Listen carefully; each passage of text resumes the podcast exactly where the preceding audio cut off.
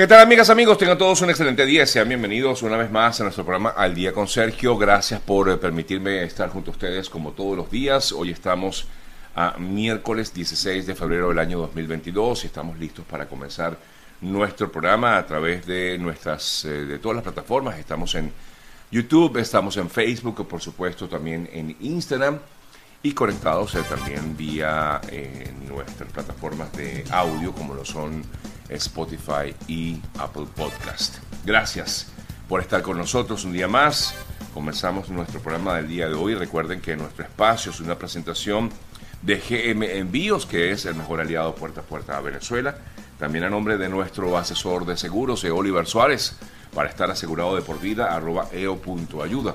A nombre de María Tina Burgos, la ayuda equivocada puede perjudicarte, especialista en casos de asuntos migratorios en Estados Unidos, arroba María Trina Burgos. Y a nombre de la Escuela Latinoamericana de Altos Estudios Empresariales, SLAE, fórmate con SLAE en este 2022 y obtén una educación de clase mundial, arroba SLAE.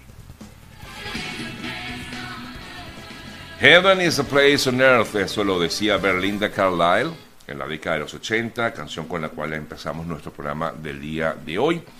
Y vamos de inmediato con lo que ha sido noticia. Comenzamos eh, nuevamente con el tema de Ucrania. La razón es que el presidente de Estados Unidos, Joe Biden, asegura que su gobierno no confirma del todo el retiro de las tropas de la frontera con Ucrania por parte de Rusia.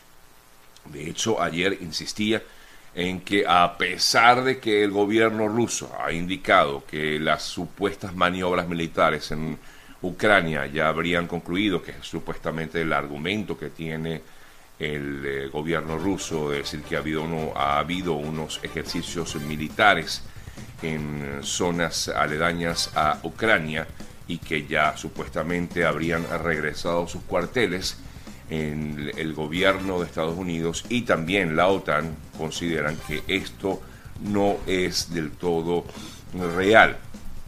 Según manifestaban incluso desde la OTAN, consideraban que esto pudiera no ser efectivo, es decir, lo que ha indicado el gobierno ruso de que estas tropas eh, militares em, se habrían retirado. Y leo, por ejemplo, que más bien la OTAN no cree del todo lo que estaría haciendo Rusia, sino que más bien parece que aumentan las tropas.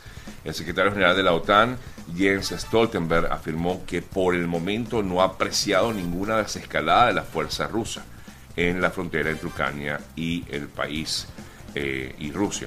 E incluso alertó que Moscú podría estar más bien incrementando sus fuerzas. Dijo el representante de la OTAN, hemos oído señales de Moscú sobre su disposición a continuar los esfuerzos diplomáticos, pero por ahora no vemos exactamente esto. Lo que vemos es otra cosa, lo que manifestó el representante de la OTAN. Insistió en que mensajes y señales que llegaron desde Moscú proporcionan motivos para un optimismo cauto, porque se trata de un mensaje justamente a favor de la diplomacia y hay que tomarlo con eso, con mucha cautela. Es el comentario que hace el representante de la OTAN al respecto. Pero bueno, ahí sigue latente este tema em, y em, ante lo que pudiera ser, en todo caso, una escalada, si es que hay una escalada, o una desescalada, si es que realmente hay una desescalada. Seguiremos pendientes de lo que está pasando en eh, Ucrania, en la zona fronteriza entre Ucrania y Rusia, porque esto pudiera generar muchas alarmas en todo el mundo.